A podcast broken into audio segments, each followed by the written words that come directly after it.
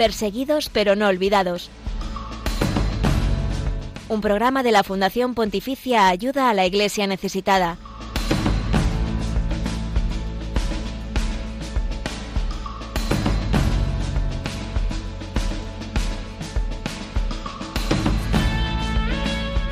En medio de tantas historias de tragedia, de dolor por las víctimas del terremoto de Turquía y Siria, siguen llegando también testimonios de gran esperanza. Junto a las noticias de supervivientes rescatados de entre los escombros, resaltan los gestos de enorme generosidad con los que lo han perdido todo. Y de ello son testigos los cristianos, nuestros hermanos en la fe, la iglesia local, tanto en Turquía, muy muy pequeña, como en Siria, también una comunidad muy castigada por la guerra y por la persecución religiosa de los grupos yihadistas.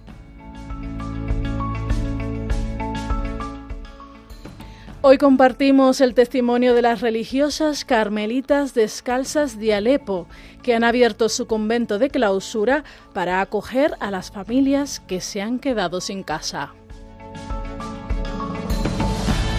Y contamos también cómo gracias a la mediación de ayuda a la iglesia necesitada, las religiosas del Instituto del Verbo Encarnado en Iskenderun, una ciudad de la costa de Turquía, han recibido la primera ayuda eh, después de este terremoto donada de forma muy especial por parte del buque de la Armada Española Juan Carlos I.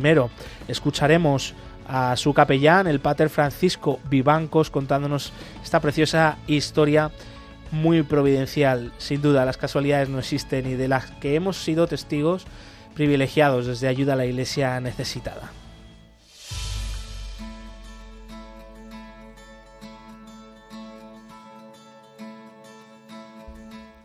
Y vamos a estar muy cerca de ti como cada jueves. Veremos los rostros de la misericordia en una expo que llega estos días a Bilbao. Hoy es jueves 16 de febrero de 2023 y estamos aquí porque tú nos escuchas desde el otro lado de la radio. Por eso te invitamos a que interactúes con nosotros a través de los canales por los que podéis escribirnos. Estamos en Twitter como arroba ayuda en Facebook, en Instagram y en YouTube. Nos podéis encontrar como ayuda a la iglesia necesitada. En todas estas plataformas tenemos contenidos exclusivos en imágenes, vídeos sobre el testimonio de la iglesia pobre y perseguida en todo el mundo.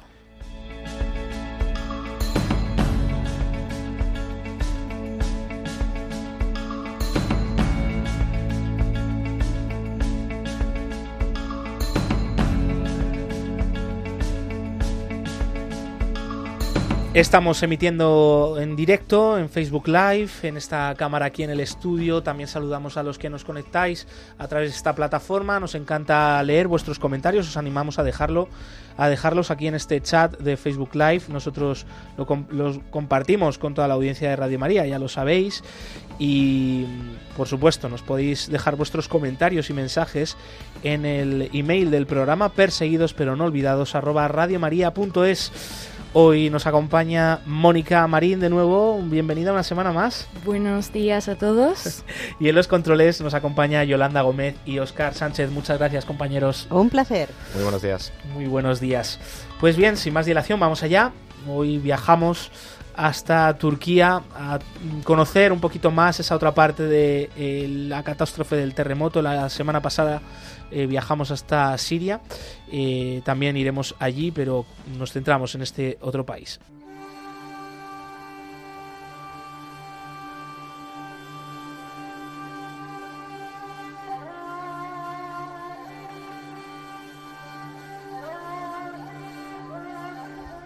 La terrible catástrofe que se ha llevado la vida de más de 40.000 personas y que ha afectado ya a 24 millones ha tenido su origen, como bien sabemos, en tierras turcas. Desde allí también llegan numerosas historias de esperanza, de rescates milagrosos, de gran generosidad por parte de miles de personas que están enviando ayuda o por parte de gente que incluso se ha movilizado hasta allí, como nuestros bomberos y médicos españoles. Sin embargo, en cuanto a la iglesia en Turquía, la pequeñísima comunidad cristiana, mm, pues no, ha sido noticia, no, no conocemos demasiado eh, sobre ellos. Eh, no obstante, han estado y están cerca de las víctimas. Eh, ellos también han sufrido mucho. Ha habido iglesias destruidas, ha habido víctimas mortales entre la pequeña comunidad cristiana turca. Por eso hoy queremos viajar hasta allí. Lo hacemos de la mano del padre Esteban Dumont, sacerdote misionero del Instituto del Verbo Encarnado en la histórica ciudad de Tarso. Está ya con nosotros aquí en Radio María. Bienvenido, padre. Buenos días. Hola, buenos días Josué, buenos días Glais y muy buenos días a toda la audiencia de Radio María.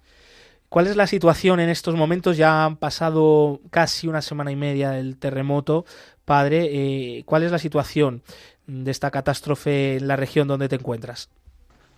Bueno, la situación en la ciudad donde nos encontramos nosotros, que es en la ciudad de Tarso, gracias a Dios es tranquila la situación ahora porque nosotros estamos más o menos a 200 kilómetros de donde fue el epicentro.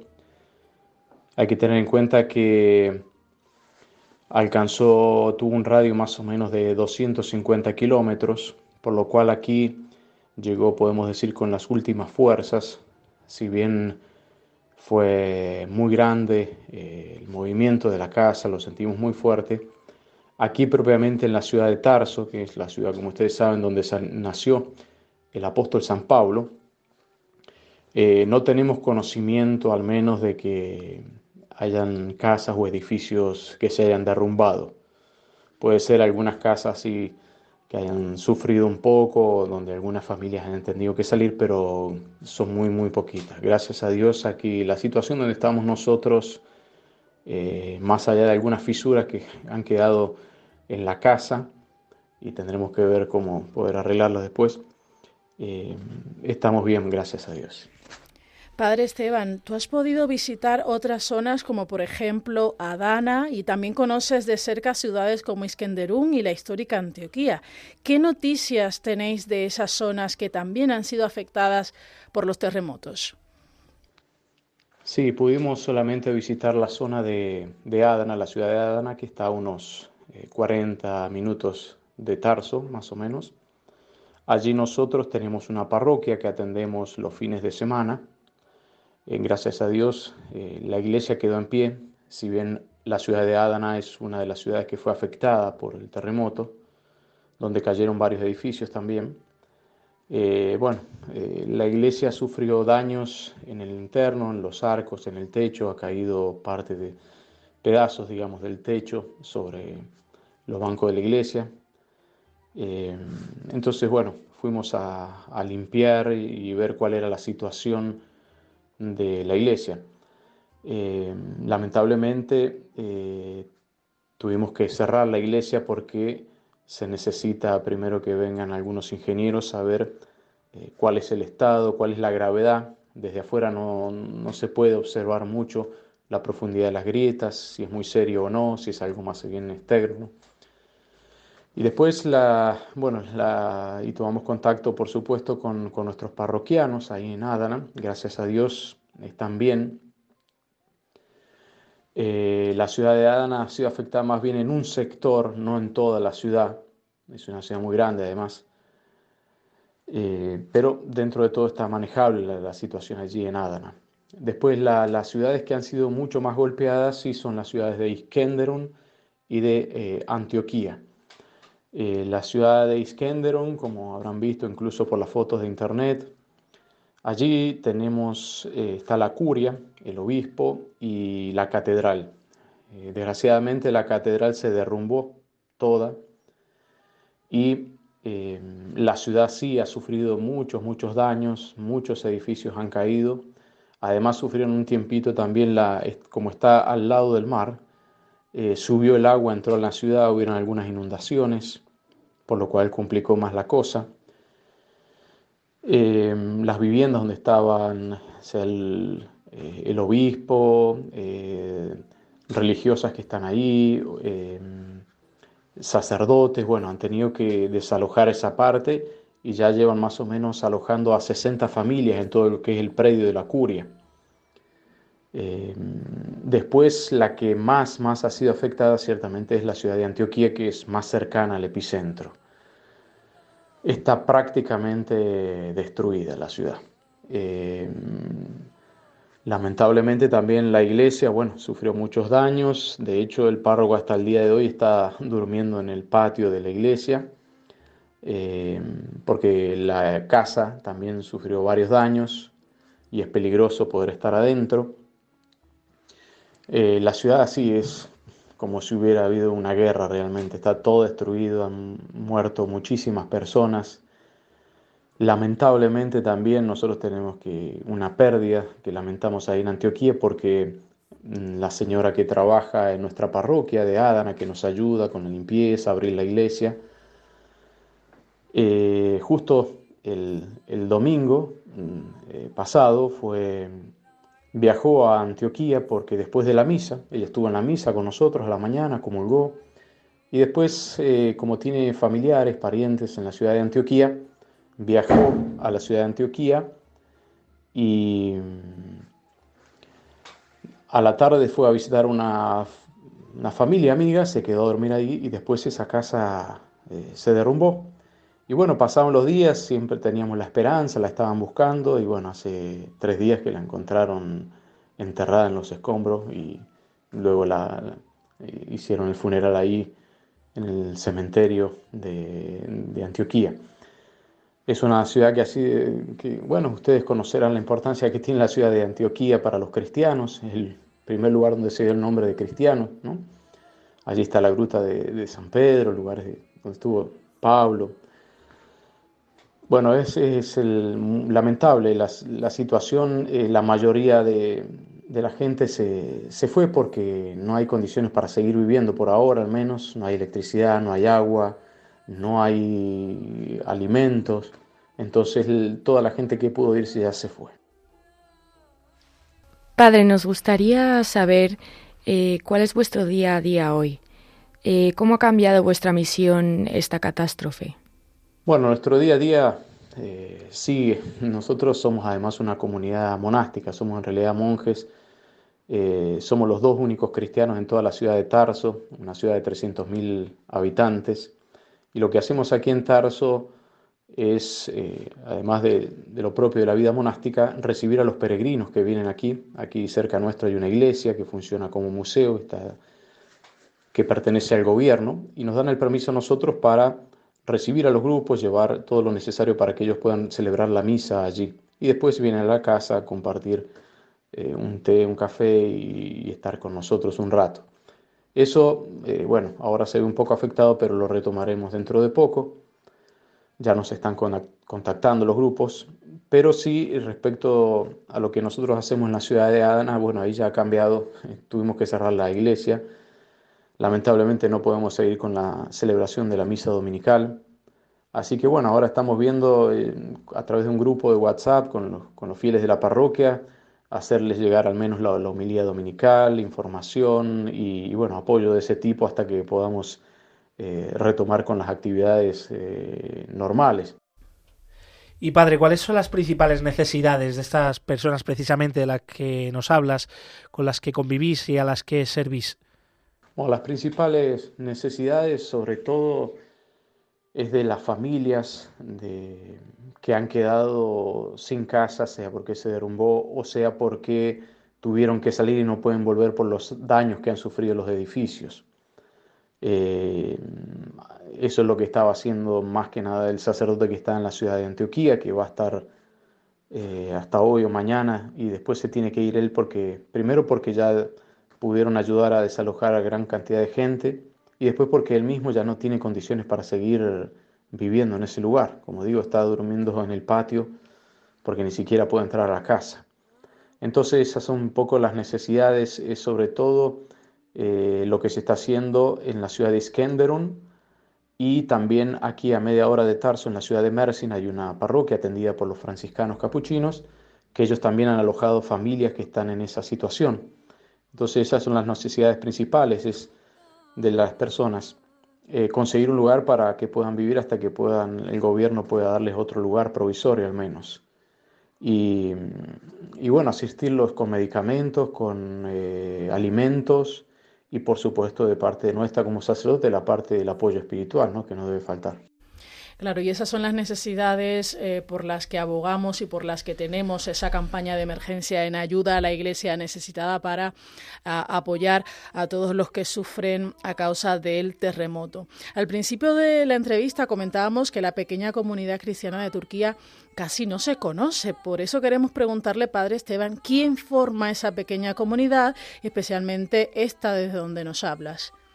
Bueno, normalmente las comunidades parroquiales en las distintas iglesias católicas de Turquía están compuestas por algunos turcos, que ya son cristianos convertidos, que son la minoría, y eh, el resto extranjeros. Hay muchos eh, jóvenes estudiantes de África, también algunos iraníes convertidos, eh, después muchos que están de paso o que se establecen por un tiempo en Turquía por trabajo. Por ejemplo, nosotros en la parroquia de Adana tenemos una comunidad de más o menos 30 personas los domingos, de los cuales tenemos 6, 7 turcos y el resto, como decía, extranjeros de, Irán, eh, algunos polacos que trabajan allí, eh, y después los estudiantes africanos, algunos de Armenia, cristianos, un poco esa es la situación de todas las parroquias.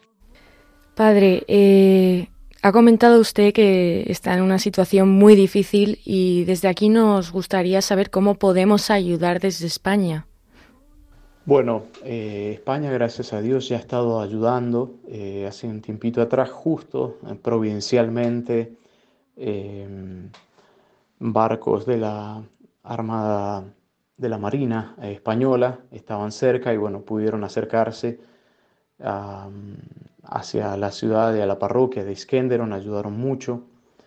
Y bueno, desde España, ciertamente el modo más concreto, que es lo que estamos haciendo a través de, nuestra congregación, el Instituto del Verbo Encarnado, hemos creado eh, un modo de poder hacer donaciones. De ese modo, lo que estamos haciendo nosotros es eh, juntar fondos para ayudar tanto a las necesidades eh, de Turquía y de Siria, porque también tenemos sacerdotes nuestros religiosos en Alepo, en Siria, que también están en una situación desastrosa realmente. Entonces eh, se puede enviar ese dinero al link que también te dejo, es ibe.org barra terremoto, y allí pueden hacer la donación, lo que sea, lo que sea va a ser bien recibido y se están juntando fondos para, para poder cubrir las distintas necesidades que, hay eh, atendiendo a estas familias que han quedado sin nada. Toda ayuda es necesaria y por pequeña que sea, está haciendo y, va a hacer muchísimo bien, porque en estos momentos eh, todo es de una enorme emergencia.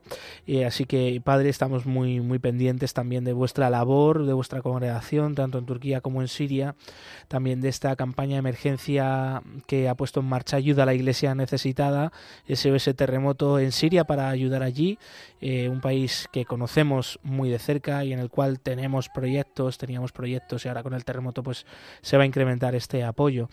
antes de terminar, Padre Esteban, un último mensaje de fe, de esperanza para nuestros queridos oyentes aquí en Radio María. No sé si habéis experimentado en estos días que a pesar de tanto sufrimiento Dios también sigue estando a vuestro lado.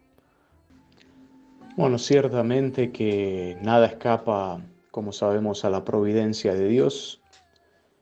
Y como bien sabemos, Dios no es causa del mal, pero lo permite, y lo permite siempre para sacar bienes mayores. Todo está bajo su providencia. Eh, todo esto nos hace pensar, nos hace reflexionar, eh, y nosotros como cristianos tenemos que también eh, ver todo esto en un verdadero mm, sentido cristiano del dolor, del sufrimiento. Todo esto nos hace también ser más conscientes de, nuestra limitación como hombres. Que podemos desaparecer de un momento para otro. Nos hace también dar un verdadero valor a los bienes de este mundo. Vemos ciudades destruidas, todo, todo lo que había, podemos imaginar cuántos bienes, todo destruido de un momento para otro. Todo, por eso esto nos, nos hace reflexionar sobre, sobre nuestra vida, es decir, en esta tierra. Es, es, simplemente estar de paso y tenemos que aprovechar bien nuestro tiempo para estar preparados, porque fíjense, esto ocurrió de noche, durmiendo, a las 4 y casi 4 y 20 de la mañana. Y bueno, nuestro Señor ya nos dice en el Evangelio que debemos estar preparados porque va a llegar en el momento menos pensado. Y sobre todo, como decía, eh, el hecho de tener puesta siempre la mirada en el cielo, en la eternidad, porque es justamente esa relación con la eternidad lo que nos hace dar el verdadero valor a las cosas de este mundo. ¿no? Y también, eh, como, como, han hecho los santos y, y, San Alfonso, que propone hacer esa preparación para la buena muerte, eso también nos, nos tiene que hacer pensar de que, bueno, tenemos que estar preparados porque hoy puede ser el último día y aprovecharlo lo máximo posible para la mayor gloria de Dios, la propia santidad y para, para el bien de las almas, ¿no? Una gran lección que también aquí nos ayuda mucho, así que te agradecemos este último mensaje, Padre Esteban Dumont, sacerdote del Instituto del Verbo Encarnado en Tarso, en Turquía. Nos unimos a vuestra oración por las víctimas de este terremoto y también por esta pequeña, pero muy significativa y muy caritativa Iglesia de Turquía. Un abrazo. Bueno, muchísimas gracias a todos ustedes por habernos contactado. Muchas gracias también a la audiencia de Radio María, a todos aquellos que, que nos están escuchando. Y bueno, me encomiendo a las oraciones de todos ustedes. Sé que hay muchas personas que están escuchando y que rezan. Y bueno, más que nunca ahora es necesaria la oración de todos eh, los fieles católicos, porque eso es justamente lo que nos hace mantenernos unidos y saber que, que no estamos nunca solos. Y que Dios los bendiga a todos. Muchas gracias.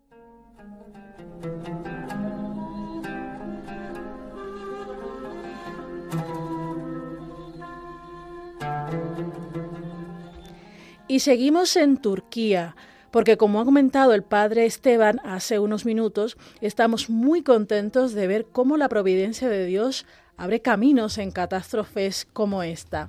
La semana pasada recibimos una llamada especial. Era desde el buque Juan Carlos I, que justamente se encontraba en un puerto de Turquía. Gracias a la generosidad de nuestros militares y las diosidencias, justo en la ciudad donde se encontraban, les pudimos poner en contacto con unas religiosas de la misma congregación que el padre Esteban, del Instituto del Verbo Encarnado.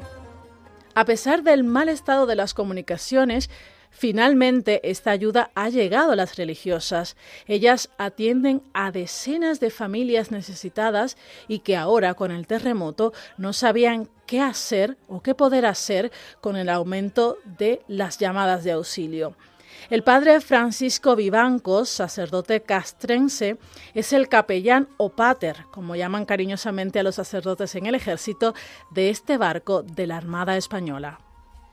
Les hemos hecho entrega desde el primer día hasta hoy que ya replegamos y nos volvemos a la mar de material eh, sanitario, de alimentos, de mantas, bueno, de todo. Súper agradecidas. También hemos tenido para poder compartir el otro día la, misa dominical con ellas y con la comunidad, la mini comunidad cristiana que hay aquí. Y nada, la iglesia destruida por completo, y una pena. Y esta mañana pues nada, hemos tenido también yo con ellas la adoración eucarística y les he dado la bendición con el Santísimo. Las religiosas, por su parte, nos han contado que estas mantas, la comida, las medicinas han sido la primera ayuda, la primera ayuda que han podido recibir desde el seísmo.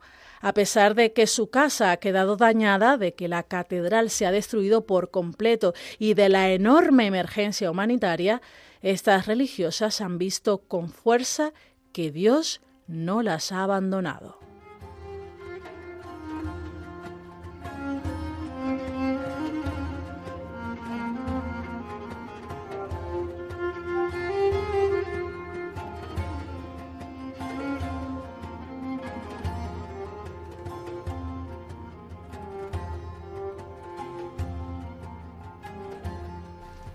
El protagonista de esta siguiente historia de esperanza, de generosidad, en medio de la terrible catástrofe que ha sacudido las conciencias de todo el mundo, es Eh, nuestro siguiente invitado es el padre José Luis Linares, sacerdote de Málaga. Él, además de ser presbítero, de sus largos años de entrega y de servicio, tanto en la diócesis de Málaga como también misionero en Ecuador, tiene el don, además de, de ser pintor. Eh, fijaos, ¿no? Que una cosa más de las diosidencias y de la providencia del Señor. Él es un gran artista, también muy querido en su tierra. Y ahora le damos la bienvenida. Padre José Luis, cuéntenos, ¿qué le ha movido a tener este gesto solidario con las víctimas del terremoto en Siria y en Turquía?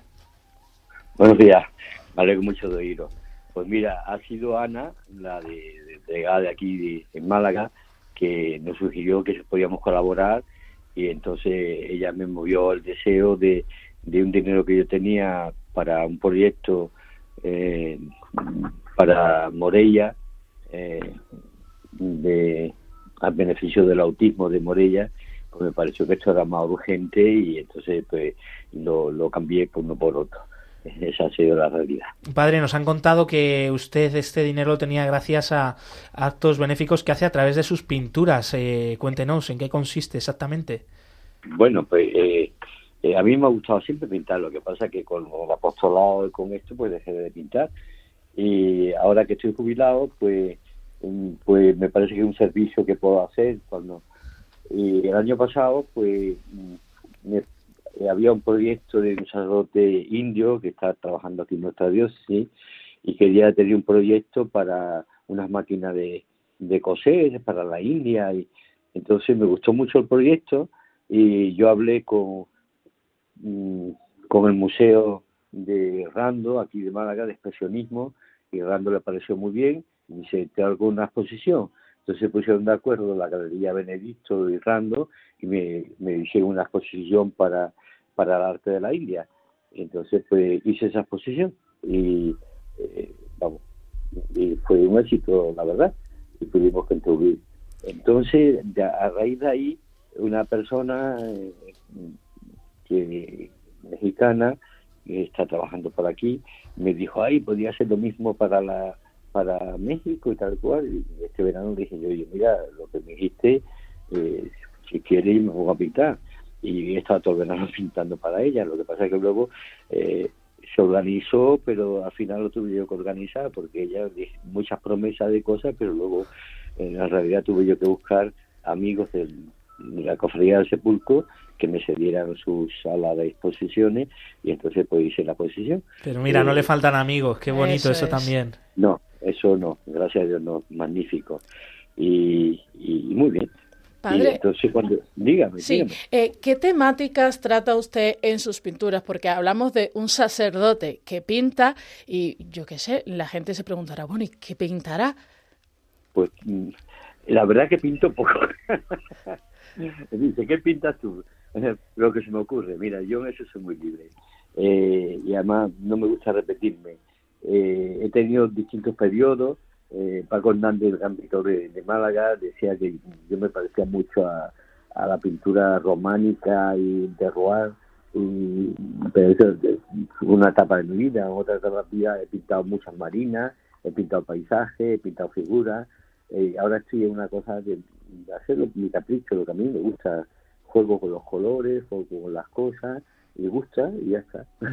Oye, pero esto es una cadena que ya no tiene que parar porque ha apoyado a, India, quería apoyar también a México. Ahora esta última etapa, eh, pues esta ayuda de emergencia para el terremoto de Siria, de Turquía, padre, que siga adelante, que siga adelante con este trabajo, con ese arte que usted tiene y sobre todo esa gran generosidad que está haciendo mucho bien.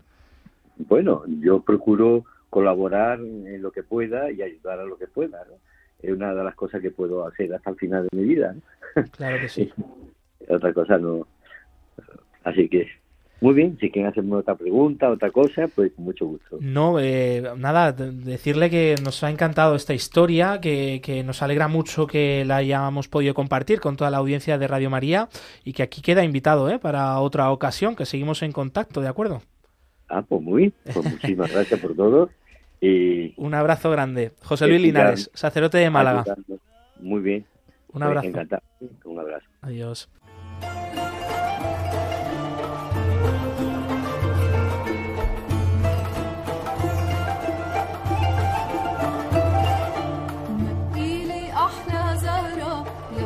La religión con más seguidores en el mundo es también la más perseguida. Descubre la realidad de los cristianos perseguidos y necesitados en Perseguidos pero no olvidados, un programa de ayuda a la Iglesia necesitada en Radio María.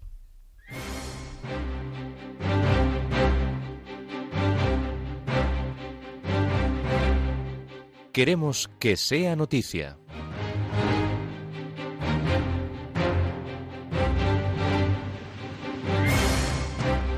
El gobierno de Nicaragua aísla en una celda de castigo al obispo Rolando Álvarez. Fuentes anónimas de la Iglesia Católica, citadas por medios de comunicación nicaragüenses, revelaron que el obispo de Matagalpa, Rolando Álvarez, permanece en la Galería 300, conocida como el infiernillo de la cárcel La Modelo de Tipitapa. La celda en la que se encontraría el obispo Álvarez es utilizada como calabozo de castigo por las pésimas condiciones en su interior. Es un lugar oscuro donde apenas entra el aire, con temperaturas sofocantes durante el día y frías en la noche, insalubre, con acceso limitado al agua y plagado de insectos, cucarachas, zancudos, alacranes, han dicho los reos a los medios de comunicación. El pasado 8 de febrero el obispo de Nicaragua se negó a vivir en el exilio como se lo propuso el gobierno de Daniel Ortega, por lo que no se subió al avión que lo llevaría a Estados Unidos junto con otros 222 presos políticos. Al no aceptar, al día siguiente la justicia de ese país lo condenó a 26 años de prisión por delitos considerados traición a la patria. Esta semana el Papa Francisco aseguró que reza por Monseñor Rolando Álvarez y también por las personas que han sido deportadas a Estados Unidos. Los franciscanos en Latakia, Siria, piden auxilio a la comunidad internacional. El padre Fadi Azar es una de las voces que piden mayor ayuda internacional para Siria, bloqueada por sanciones económicas y donde las ayudas están llegando a cuentagotas para paliar la catástrofe del terremoto.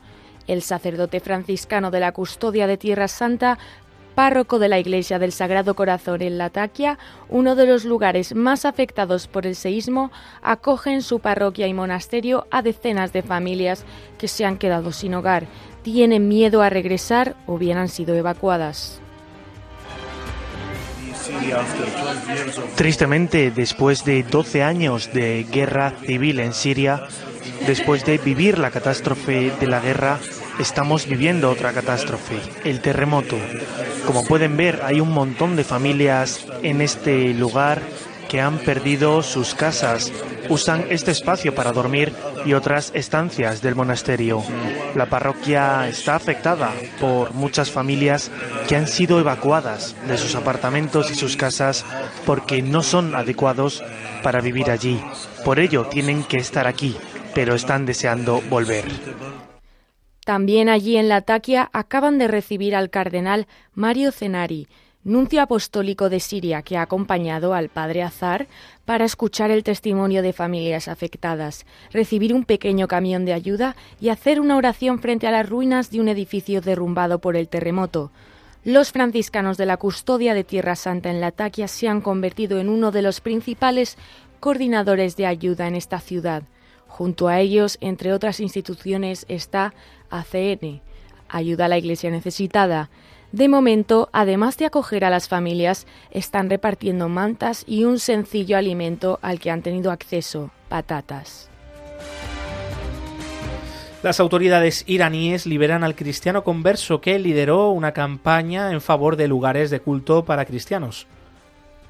Saman Fadai había sido condenado a 10 años, reducidos luego a 6, más dos en el exilio por atentar contra la seguridad nacional y por cristianismo sionista, acusación que el Poder Judicial de los ayatolás utiliza para inculpar a los conversos de la fe musulmana al cristianismo, a quienes la República Islámica no reconoce ni garantiza la libertad religiosa. En la cárcel lo azotaron por beber vino durante la comunión desde la cárcel ha enviado una carta abierta a las autoridades pidiendo que determinaran lugares seguros para practicar el culto. Las autoridades iraníes lo liberaron de forma inesperada después de cinco años de cárcel y antes de que se cumplieran los plazos de la condena. Zaman es uno de los cristianos iraníes promotores de la campaña Place to Worship en la que los conversos piden lugares para practicar su fe sin riesgo de ser arrestados. Desde la prisión de Evin, donde estaba recluido, se dirigió a su casa en Rasht y sorprendió a su esposa, a su esposa Marjan y a su hija Marta de 15 años. Peligra una antigua capilla en Daman, en India, por la construcción de un campo de fútbol. Derribar una capilla católica con más de 400 años de historia para dejar paso a la ampliación de un campo de fútbol. Esta es la desconcertante propuesta que recibió la comunidad católica local de parte del ayuntamiento de Daman. Esta ciudad enclave india está dentro de Gujarat y como antigua colonia portuguesa es un territorio de la Unión India con jurisdicción propia, junto con su vecina Diu. La iglesia en cuestión está dedicada a Nuestra Señora de las Angustias y data de la época portuguesa. En los últimos días, los católicos locales emprendieron una campaña pública en contra de la solicitud que se notificó el pasado mes de noviembre.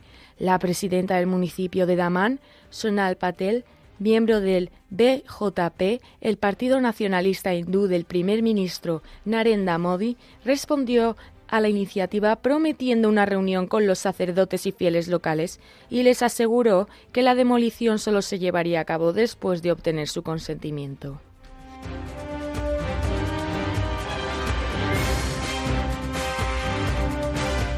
11 y 38 minutos, 10 y 38 minutos en las Islas Canarias. Hasta aquí la actualidad de la iglesia pobre y perseguida en el mundo de esta última semana. Más información en la web ayudalaiglesianecesitada.com.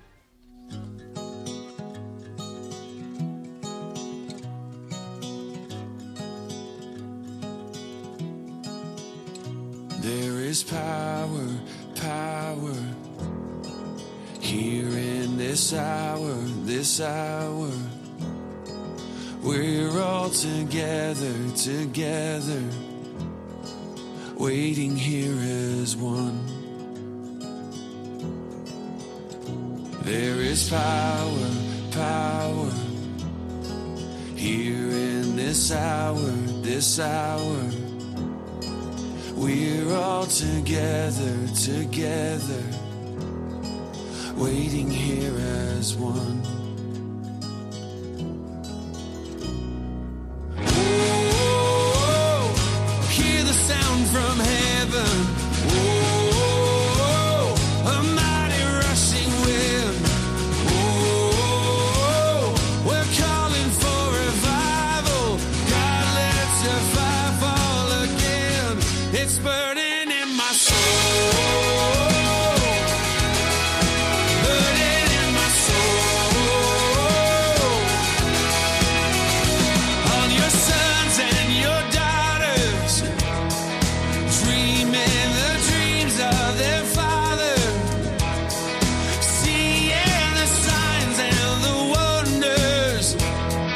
Kingdom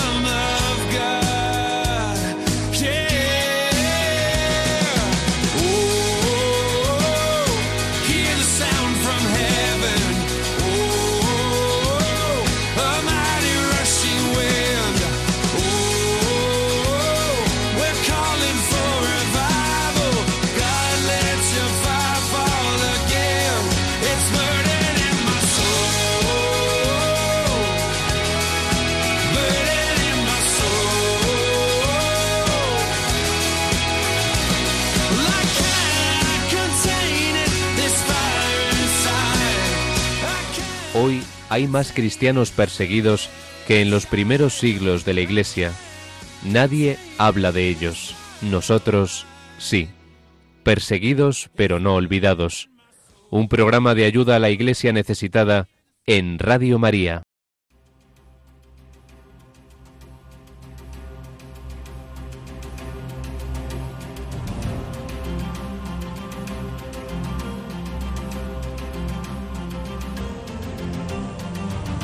Testigos del siglo XXI.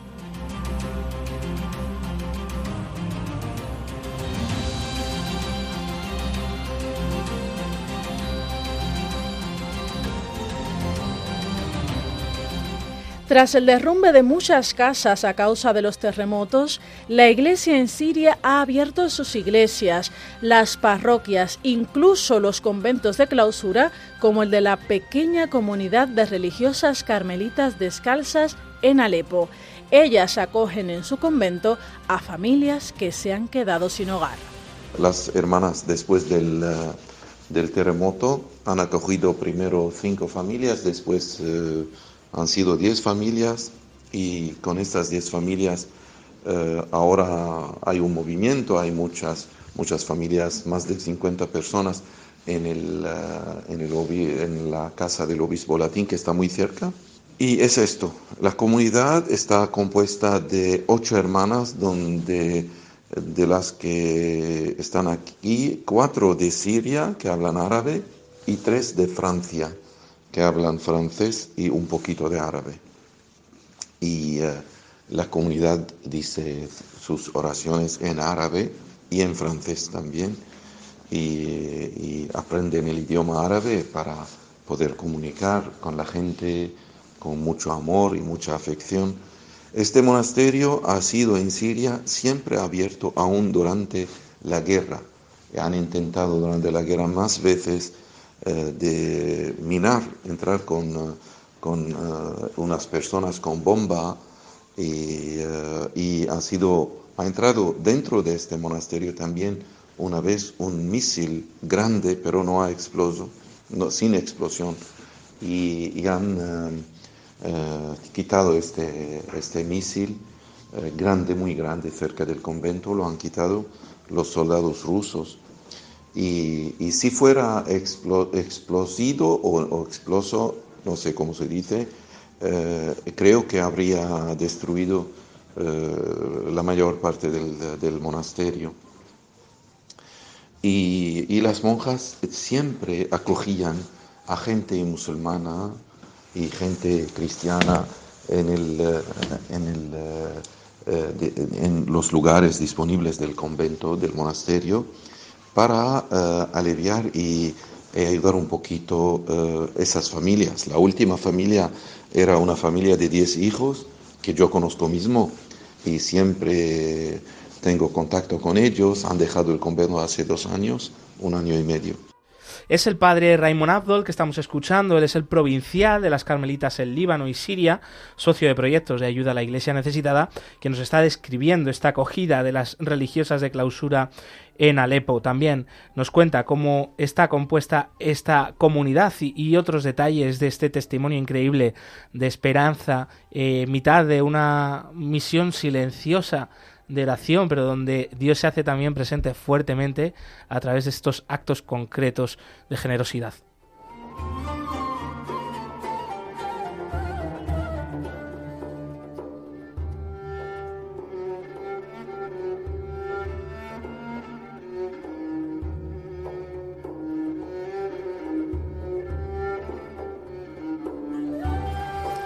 Las carmelitas descalzas en Alepo ya tienen experiencia en la acogida de familias. Lo han hecho durante estos casi 12 años de guerra en Siria y lo han vuelto a hacer, lo están volviendo a hacer después de estos terremotos. Han acogido a 10 familias, en total hay, un hay 50 personas viviendo con ellas en el convento y como nos contaba también el padre Raymond, eh, las religiosas están mostrando la fortaleza ante tantas dificultades por las que atraviesan en Siria y frente a ellas el testimonio de fe con esa acogida, con ese acompañamiento que dan a todas las familias, tanto cristianas como musulmanas, que viven los momentos difíciles en Siria. Ayuda a la iglesia necesitada, está con ellos, está en estos 12 años de guerra está también en medio de esta catástrofe de los terremotos, ayudando con una ayuda ahora mismo de emergencia para todas esas familias que lo han perdido todo menos la fe.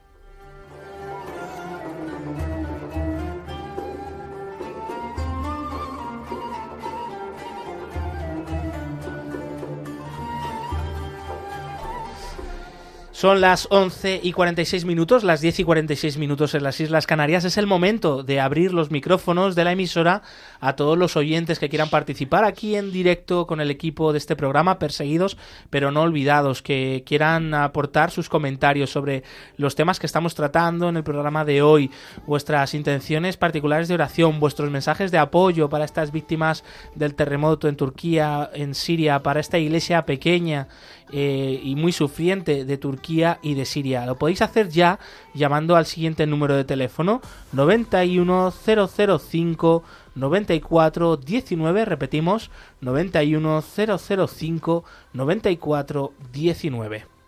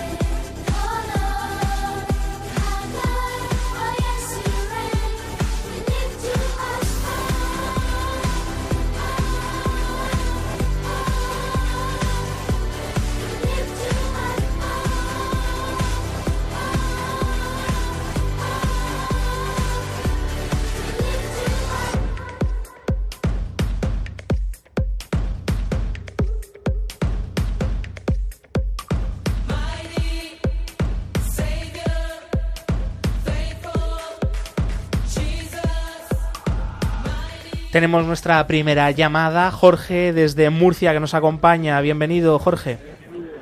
Buenos días. Eh, quisiera agradecer a Radio María por este programa que comparto todos los días. Y, pues más que todo preguntar pues cómo podría ser un donativo, aunque sea muy poquito, pero para ayudar aquí sobre el terremoto. Jorge, te, te respondemos claro que sí a esta pregunta. Muchas gracias por tu llamada, pero te tenemos que pedir que bajes la radio eh, donde estés eh, ahora escuchándonos porque si no... Sí, eh, eso, oímos como un eco y no se, no se te entiende bien.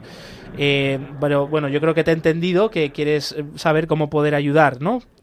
Sí, perfecto. Sí, a lo, a lo que es de, a la gente del terremoto, pues que Dios les bendiga mm. y sí, poder aportar ese granito de arena. Muchas gracias. Muchas gracias por tu generosidad, por tu inquietud eh, y por supuesto pues los canales habituales de, de Radio María que seguro que pueden eh, responderte ¿no? Eh, a tu pregunta.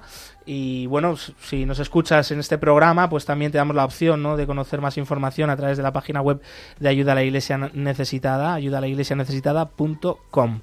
Seguimos estando cerca de ti, te contamos a continuación, según vamos recibiendo también nuevas llamadas, que os animamos, ya sabéis, ese número de teléfono, llamar. Vamos a repetir el número de teléfono, sí, es el es. 91005 9419. 91005 9419. Y seguimos estando cerca de ti con la agenda, los eventos de ayuda a la iglesia necesitada.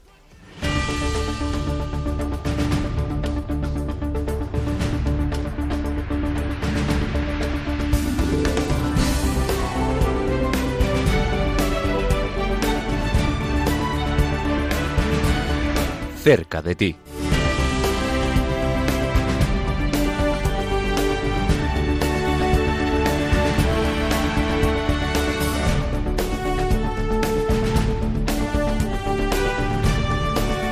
Y estamos cerca de ti en la diócesis de Bilbao, donde Ayuda a la Iglesia Necesitada tiene en estos días una exposición fotográfica muy especial.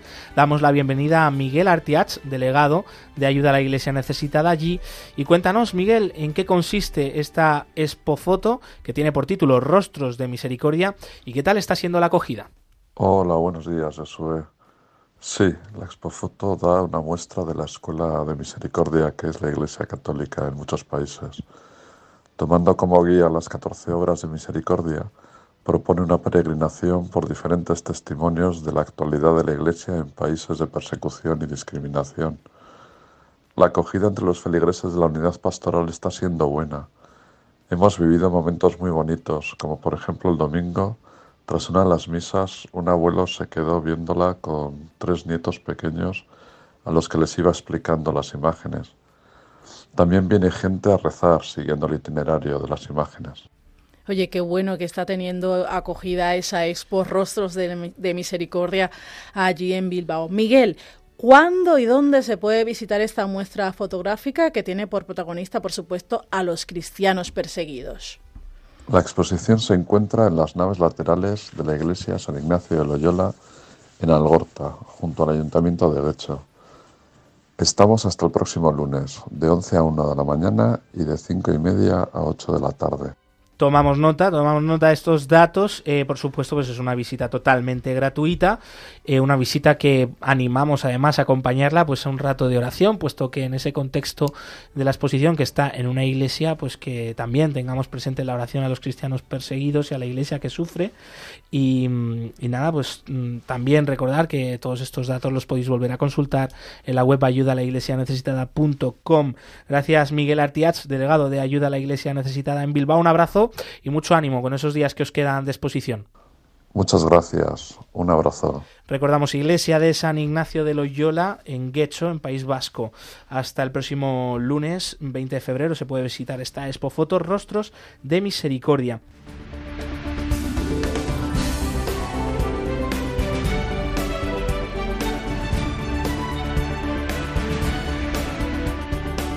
Y hay otros eventos también que comentar para estos próximos días. Hoy mismo, 16 de febrero, se celebra un jueves eucarístico más, un encuentro mensual que tiene lugar en la iglesia de Santa Catalina en Valencia de 6 a 7 y media de la tarde con exposición del Santísimo, Rosario y celebración de la Eucaristía, especialmente dedicada por los cristianos perseguidos. Y este mismo jueves, 16 de febrero, hay misa y adoración del Santísimo en la parroquia Santa Engracia de Zaragoza a las 7 de la tarde. Luego por delante eh, para el próximo viernes 24 de febrero, que ya será mm, tiempo de cuaresma, se van a celebrar Via Crucis por los cristianos perseguidos tanto en Castellón capital como en Sevilla. Más datos eh, los podéis consultar en la página web de Ayuda a la Iglesia Necesitada. Y para la semana que viene también recordar esos dos grandes actos, dos grandes momentos de encuentro, de oración, eh, de ser testigos directos eh, por, con testimonios en vivos de cristianos perseguidos, eh, que será la noche de los testigos, vigilia en la Catedral de la Almudena de Madrid, mm, próximo 24 de febrero a las 7 de la tarde, presidida por el cardenal Carlos Osoro, y otra celebración muy especial llamada Saint la Creu, misa de apertura de Cuaresma en la Sagrada Familia de Barcelona el domingo 26 de febrero, de febrero a las 6 de la tarde.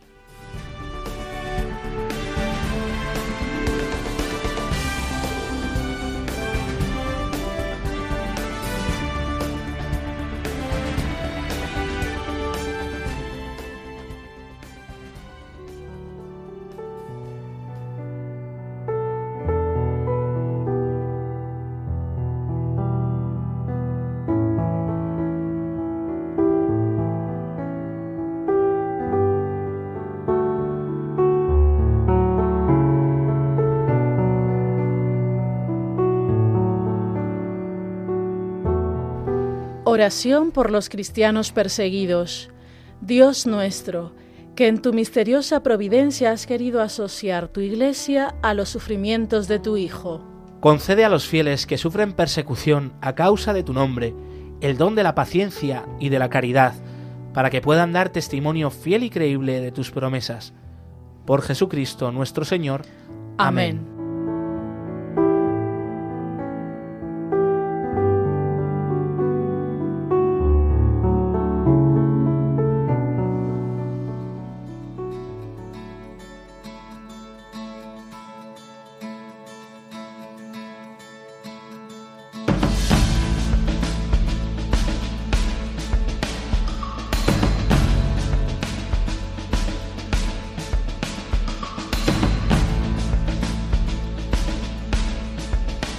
Glaisis Carbonell, muchas gracias por tu compañía una semana más. Siempre es un placer. Mónica Marín, muchas gracias. Muchas gracias a vosotros. Nos vemos el próximo jueves. Agradecemos a Yolanda Gómez y Óscar Sánchez que han estado llevando los controles de sonido de este programa. Gracias amigos. Y aquí estaremos el próximo 23 de febrero. Te recordamos que puedes volver a escuchar este programa en el podcast en la web de Radio María o de Ayuda a la Iglesia Necesitada, que continúa aquí la programación, así que no desconectamos de Radio María con el rezo del Ángelus enseguida. Y nosotros nos despedimos, unidos a la iglesia en Turquía, a la iglesia en Siria, a estos testimonios también de esperanza y de generosidad que nos han acompañado en el programa de hoy, en la oración, movidos por el amor de Cristo y siempre al servicio de la iglesia que sufre. Un fuerte abrazo.